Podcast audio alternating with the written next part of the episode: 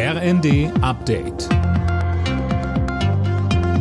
Stündlich neu. Auf den Punkt informiert.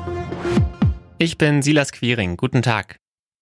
Beim Weltwirtschaftsforum in Davos hat der ukrainische Präsident Zelensky die internationale Wirtschaftselite aufgefordert, sein Land zu unterstützen, vor allem auch beim Wiederaufbau nach dem Krieg. Alena Tribold.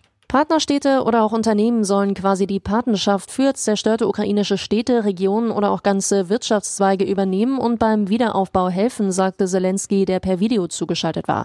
Von der Politik forderte er außerdem erneut einen Importstopp von russischem Öl. Auch Deutschlands Wirtschaftsminister Habeck sprach sich in Davos erneut dafür aus und appellierte an die ungarische Regierung, dem zuzustimmen. Budapest blockiert das EU-Vorhaben aktuell.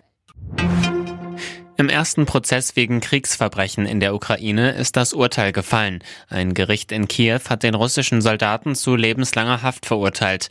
Der angeklagte 21-Jährige hatte in dem Prozess gestanden, einen unbewaffneten Zivilisten im Nordosten der Ukraine erschossen zu haben. Das soll ihm vorher von einem ranghöheren Soldaten befohlen worden sein.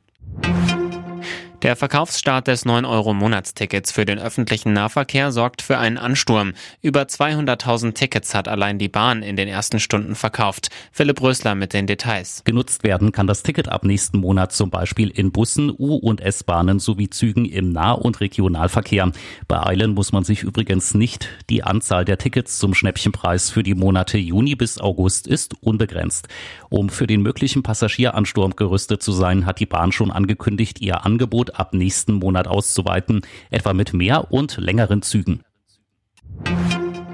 Schafft Hertha BSC den Klassenerhalt in der ersten Bundesliga? Das entscheidet sich heute ab 20.30 Uhr im Relegationsrückspiel gegen den Zweitligisten Hamburger SV.